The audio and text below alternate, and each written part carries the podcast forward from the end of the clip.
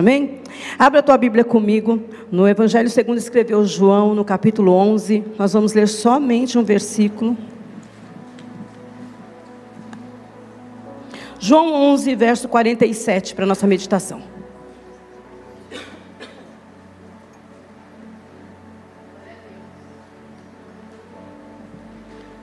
Onze quarenta e todos encontraram? Amém? Os irmãos estão pedindo para acender a luz para eles enxergarem. Eu não, porque a luz, a luz está sobre mim. Vive aqui, ó. 11:47 diz assim, o texto sagrado: Depois, os principais dos sacerdotes e fariseus formaram um conselho e diziam: Que faremos porquanto este homem faz muitos sinais? Amém. Baixa tua cabeça, fecha os teus olhos, peça ao Espírito Santo de Deus que fale com você nesta noite, mas peça mesmo Fale para ele, Senhor, eu vim aqui senão para te ouvir. Eu preciso, eu necessito ouvir tua palavra.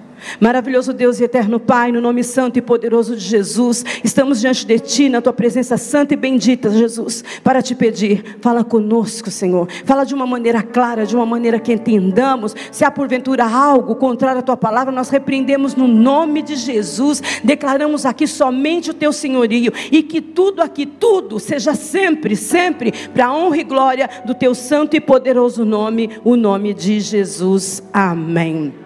Amém. Glória a Deus. O capítulo 11 de João está narrando a ressurreição de Lázaro, um texto muito conhecido de vocês. E eu peguei só esse versículo para sintetizar, para falar melhor sobre isso. E ele diz o seguinte: que João trata o, o, o, os, os, os milagres de Jesus como sinais. Ele não fala milagre, depois você vai perceber, e depois eu vou explicar isso. Ele fala, e João tem o seguinte: sete milagres só escrito, cinco exclusivos, só ele escreveu, e dois ele está copiando, ele está narrando como os outros três evangelhos, como é o caso do oficial do rei, do filho do rei, o, fi, o filho do oficial do rei, que está a um dia de distância, Jesus manda uma palavra e ele é curado na hora. Ou de João 9, que o cego é de nascença e Jesus também faz a cura. E aqui um desses exclusivos é o livro de é o, a ressurreição de Lázaro, que Jesus vai fazer. E claro que eu vou chover no molhado, porque você já conhece essa história, acho que é conhecida de todos nós, a ressurreição de Lázaro. O texto diz, queridos, João não faz questão, por que, que ele escreve só sete? Deixa eu só esclarecer isso para vocês. João não faz questão de fazer vários milagres de Jesus. Por quê? Porque o livro de João, ele não faz questão de dizer o que Jesus faz. Ele faz questão de dizer o que Jesus é. Ele quer mostrar o que Jesus é. Então ele faz, fala pouco sobre milagres, sobre cura, e fala muito sobre a tremenda graça de Jesus. O que, o que é Jesus para nós. E você, quando começar a ler o livro de João, você vai se apaixonar. E você pode perguntar, mas pastora, você sabe todos os sete milagres que ele, que ele escreveu? Claro que eu sei. E eu vou falar, lógico que não, quando sou obrigada a ler a Bíblia para você. Você mesmo é que vai ler para descobrir quais são os sete milagres, lógico. E um dos milagres é esse, que é a ressurreição de Lázaro. Durante todo o texto, durante toda a narrativa desse capítulo, você vai perceber pelo menos três vezes que, que eles estão dizendo sobre o amor de Jesus por esta família. Ele diz: Lázaro era amigo de Jesus e ele amava, e amava sua irmã Marta, e amava sua irmã Maria. Essa família era alvo do amor de Deus. E mesmo sendo alvo do amor de Deus, eles estão passando por uma grande diversidade, por uma grande luta aqui nesse texto. O que nós aprendemos já de início é que ser alvo do amor de Deus não nos isenta de passarmos por dificuldades. E nós não estamos imunes a dores, lutas, perturbações e tribulações da vida. Essa, essa, essa família que é amada, que é conhecida por ser amada de Jesus, por Jesus ter ido várias vezes na casa deles, eles estão aqui sofrendo. Lázaro está doente. E você pode pensar assim, de repente, mas eu não sou amada de Deus e tenho passado tantas coisas, quantas vezes nos questionamos por causa desse amor de Deus sobre as nossas vidas, e é isso que o Senhor quer que você entenda. Ele não vai te livrar, ele não, você não vai estar imune de todas as, as tribulações, mas em todas as coisas, em todas as coisas, você vai ser vencedor. Em todas as coisas, e Paulo fala mais sobre isso: nada, sobre todas as coisas, nada nos separará do amor de Deus que está em Cristo Jesus. É isso que era mais importante. Lázaro está enfermo e o texto diz que aquela doença evolui para a morte. Claro, você sabe disso. Mas enquanto ele está enfermo, as irmãs mandam um recado para Jesus e diz: "Fala assim para ele: aquele a quem tu amas está enfermo". Veja bem que ela faz uma certa chantagem. Tipo eu, eu falo assim para o Marcelo, ó, mesmo assim que eu falo, ó, amor, você me ama. Já muda até a voz, né? Presta atenção que eu mudo até a voz. Você me ama e fala, amo. Pega um golinho d'água ali para mim. Você está entendendo? Então Marta e Maria falam assim: aquele a quem tu amas está enfermo. Ela não diz, olha, o Lázaro que ama você. O Lázaro, nossa família que te ama. Por quê? Porque não é o nosso amor que faz milagres nas nossas vidas, é o amor dele para nós. Porque o nosso amor é falho, o nosso amor é condicional, o nosso amor é sazonal, o nosso amor, queridos, de repente se ama, de repente está questionando, de repente se ama, de repente está blasfemando. Então não é baseado no nosso amor que nós recebemos milagres. Por isso ela diz: aquele a quem tu amas, porque o amor dele é que faz, nos faz viver milagres, porque é o amor dele não existe nada que você faça, que eu faça, que faça Ele nos amar mais. E também não existe nada que façamos ou deixamos de fazer que faça Ele nos amar menos. Ele nos ama incondicionalmente. A Bíblia diz que o mensageiro chega e diz para Jesus: Olha, aquele a quem tu amas está doente. E Jesus diz o seguinte: Vai e fala para elas que essa doença não é para a morte, mas é para a glória de Deus Pai. E o mensageiro volta ao caminho de um dia. Ele volta, quando ele volta, Lázaro já está morto. Encontra Marta e Maria. E disse assim: O que Jesus falou? Aí Marta e Maria falou assim: O que, que Jesus falou? Ele pensa, né, mas eu responde: Ó, Jesus falou que essa doença não é para a morte, é para a glória dele. É, mas nós enterramos Lázaro já tem dois dias. Marta e Maria estão numa condição que você pode ficar algum dia. Porque nem sempre, após receber uma palavra aqui de vitória, uma palavra de bondade, uma palavra de uma promessa, você vai chegar em casa. Tem dias que você vai chegar em casa e e o cenário é pior. Tem dia que você recebe uma palavra aqui, um louvor aqui, quando você chega lá em casa está tudo quebradeira. Se a porta fechou, desemprego chegou, doença chegou, o diagnóstico aumentou, o remédio não fez mais efeito, o diagnóstico veio ruim, você recebeu a palavra, você está debaixo de uma palavra, mas está tudo ruim. Você tem duas opções: ou você fica calado, ou você ouve a mensagem que diz: não é para a morte, é para a glória dele. Ou você fica quieto, ou você decide dar um brado de vitória. Tá ruim, mas é para a glória dele. A porta fechou, mas é para a glória dele. O remédio não faz mais efeito, mas é para a glória dele. Olha, tá tudo estragado, tá tudo uma quebradeira, mas é para a glória dele. Mas é para a glória dele. Você crê em palavra profética? Eu vou soltar uma para você pegar aqui, ó. Vai ter situações na sua vida que vai ser contrária, mas vai ter uma palavra de vitória na sua boca. Tudo vai estar ao contrário, você vai levantar a mão e vai dizer: eu creio que é para a glória do meu Deus, aleluia, aleluia, aleluia. Jesus ainda fica lá no lugar mais dois dias, é depois que ele vem. E quando ele chega, Lázaro já morreu, você conhece. Quando ele chega, Marta corre para encontrar Jesus. Saberam que souberam que Jesus não tinha nem chegado em Betânia, ainda estava na porta da cidade. Marta vai correndo, as duas irmãs, a casa diz, a Bíblia diz que a casa está cheia de pessoas que foram consolá-las. Afinal, o irmão tinha morrido, elas tinham acabado de enterrar o irmão, já, quer dizer, quatro dias já de morto. Porque, você sabe por que, que esperaram quatro dias, né?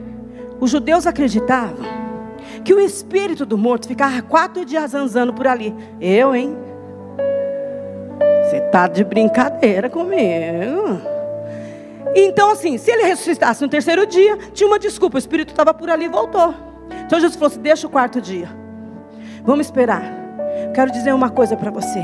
As coisas de Deus na sua vida são tão perfeitas. Quando o milagre vem de Deus é tão perfeito que não vai restar dúvida. Você vai olhar, vão olhar para você e falar assim: foi Deus. Jesus chega.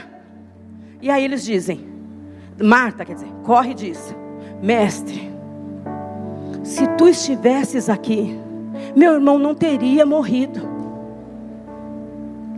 Nós temos esse, esse costume de Marta.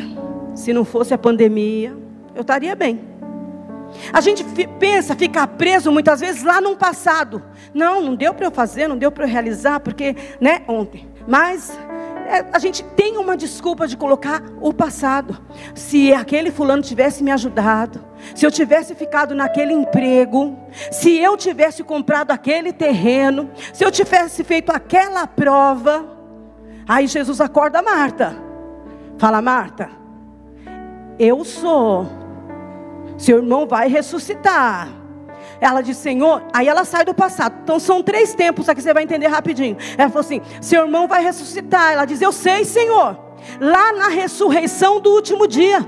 Eu sei que ele vai ressuscitar quando todos os mortos ressuscitarem. Então Marta dá uma de teóloga e fala assim, dá uma de pastor Marcelo e fala assim, lá no terceiro dia. Lá quando os mortos ressuscitarem, desculpa. Lá quando os mortos ressuscitarem, ele vai ressuscitar. Ela vai para um futuro, ela é extremista. De um passado ela passa para o futuro. Aí Jesus diz o seguinte: Marta, eu sou. Ele vem para o tempo presente e diz assim: olha, não é no futuro, ah, 2023 vou me dar bem. 2024 passou a pandemia, eu vou me dar bem. Não. Jesus está dizendo para Marta: eu sou a ressurreição e a vida. Isaías 43 diz o seguinte: 43, 13, aleluia. Eu sou a ressurreição. Eu sou Deus Deus da ressurreição, e fora de mim não há outro. Eu sou, e fora de mim não há outro. Tá, ele está chamando para um, um presente, para hoje. Ele diz: Marta, acorda. A vida, eu sou a ressurreição, a vida, eu estou aqui. O que aconteceu ontem, o que vai acontecer amanhã, não interessa. Jesus está falando com você, igreja, hoje. Jesus está aqui hoje. E é tão lindo isso que Jesus fala, irmãos, que ele fala: Eu sou a ressurreição e a vida. Ele coloca a ressurreição primeiro, ele inverte as coisas, porque só pode haver ressurreição quando não há vida mais. Então deveria ser assim: ó, depois da vida, que acabou a vida, vem a ressurreição. Jesus não, ele traz essa lindura para nós. Ele diz assim: Eu sou a ressurreição e a vida, porque depois da nossa morte aqui é que nós vamos ter vida com Ele. Por isso que ele diz: O que está passando por aqui não importa, eu sou a vida depois da ressurreição. Marta está conversando com Jesus, Maria está lá na casa dela, recebendo tudo, o pessoa que foi lá, o pessoal foi lá consolar. O texto diz que Jesus manda chamar Maria. E Marta vai, a Bíblia diz, o texto diz, depois você pode ler na sua casa, que a casa está cheia de gente. Então Marta, em segredo, o texto diz que em segredo, ela chama Maria e diz assim: O mestre te chama. Maria, querido, está sentada junto. Imagina a cena comigo, sentada, um monte de gente consolando. Ela está chorando, quatro dias de luto, está chorando. Ela chega no ouvido dele, dela e diz assim: O mestre te chama. O texto diz que Maria levanta e vai ter com Jesus. Primeira coisa, que numa casa lotada como essa, o chamado para poucos. Poucas pessoas vão ouvir o chamado de Jesus. Mas quando ouve o chamado, ela se levanta e vai ter com Jesus, porque o chamado nos põe de pé. Ela esquece a luta, ela esquece aquela dor, ela esquece o que está passando, ela esquece o choro, ela se levanta, porque o chamado de Jesus na nossa vida nos coloca de pé te põe de pé. É por causa do chamado que você está aqui. É por causa do chamado que você enfrentou o temporal. Quantas vezes você não podia, as suas forças não davam, você parecia que não aguentava, você não queria mais, mas você ouviu ele chamar. E porque ele te chamou, você está aqui, porque o chamado te põe de pé. Quantas vezes neste ano, nessa pandemia, o diabo achou que você não se levantaria mais, você não conseguiria mais, portas se fecharam, pessoas faliram, pessoas faleceram mas os chamados estão em pé. Aleluia! Aleluia!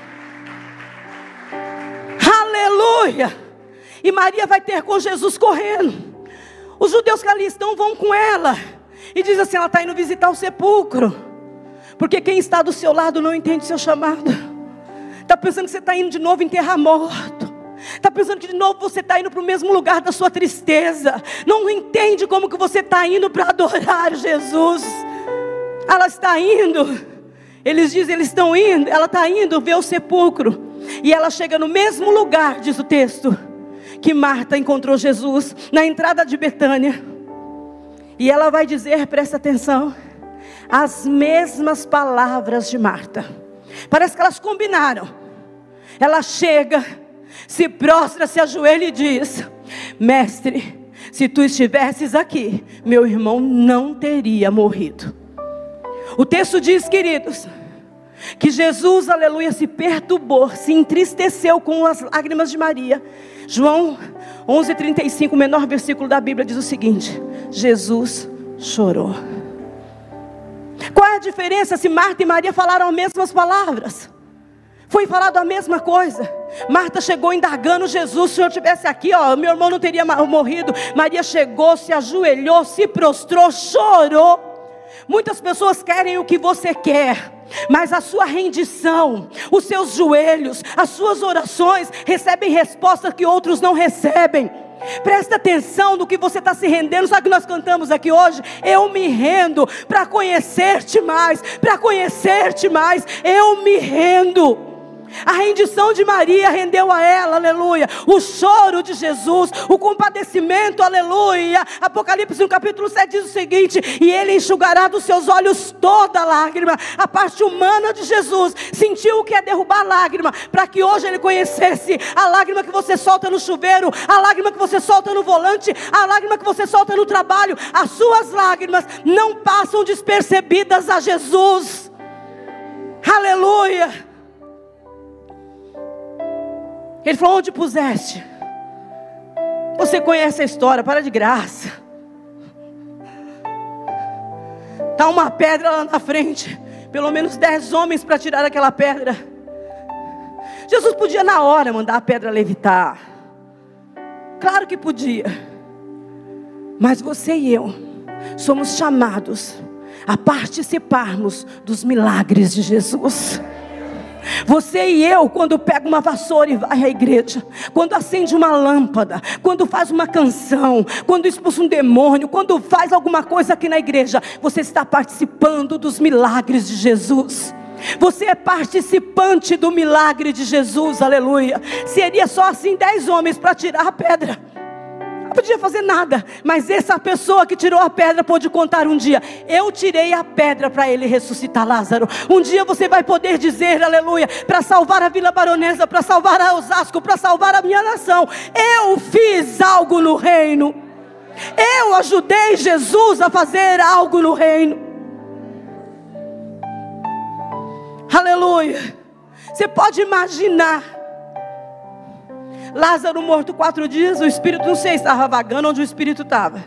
Mas eu sei que se o espírito estava indo para algum lugar, ele ouviu uma voz, Lázaro, ele falou: opa, essa voz eu conheço. Preciso voltar, essa voz eu conheço. É Jesus mandando, dando ordem para a morte. Larga. Lázaro vem. Aleluia. Diz o texto, queridos, nós estamos chegando onde eu, onde eu li. Diz o texto que os judeus que estavam ali falaram assim, mas não podia este. Quando ele começa a chorar, eles falam assim: olha como ele, ele amava. Mas não podia esse, que deu vista ao cego, impedir que esse morresse. Que cego que eles estão se referindo? Cego do capítulo 9 o cego de nascença que eu citei aqui para você. Porque no original, esse cego de nascença, ele não tinha o globo ocular. Ele não era só cego. Porque se fosse só cego, eles poderiam citar o de Bartimeu, eles poderiam citar outro cego, não. Nesse texto de João capítulo 9, eles dizem assim: nunca se viu algo assim. Porque ele não tinha o globo ocular. Ó, oh, eu vou dar a chance de você glorificar, mas glorificar muito, não é pouco não. Olha só a lindura de Jesus. Quando eu falo que é lindura, é porque é lindura mesmo. Olha o que, que ele faz. O cego está lá, de nascença, não tem o globo ocular. Jesus, você conhece a história, para de graça, eu vou só te relembrar. Jesus pega barro, cospe, barro, matéria-prima do homem. Ele está replicando o que ele fez no Éden, matéria-prima do homem saliva. Os estudiosos dizem que o DNA mais puro hoje em dia é a saliva para se fazer um teste. Ele pega a saliva, DNA divino, mistura, faz o barro e fala assim: vou fazer um olho novo para esse cara.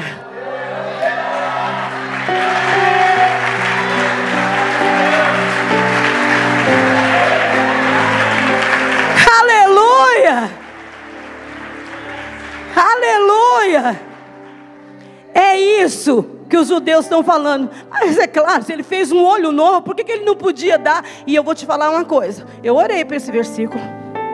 Falei, Senhor, pera, me explica aí. O senhor podia mesmo. Quantas coisas o senhor podia ter me livrado? Você deve estar falando aí também. Ué, fez um olho novo, pôs lá no cara um olho novo. Quantas coisas eu não precisava ter passado? E sinceramente, eu orei e falei: é verdade. Por que o Senhor fez isso? Porque ele precisou morrer.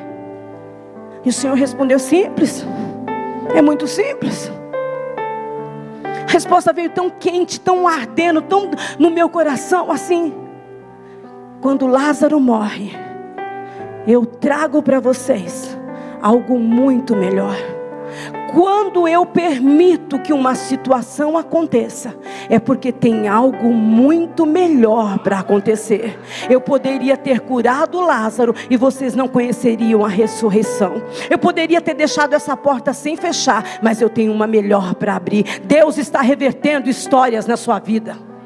Eu estou trazendo bem rasgado. Deus está revertendo histórias para você lá na mesa.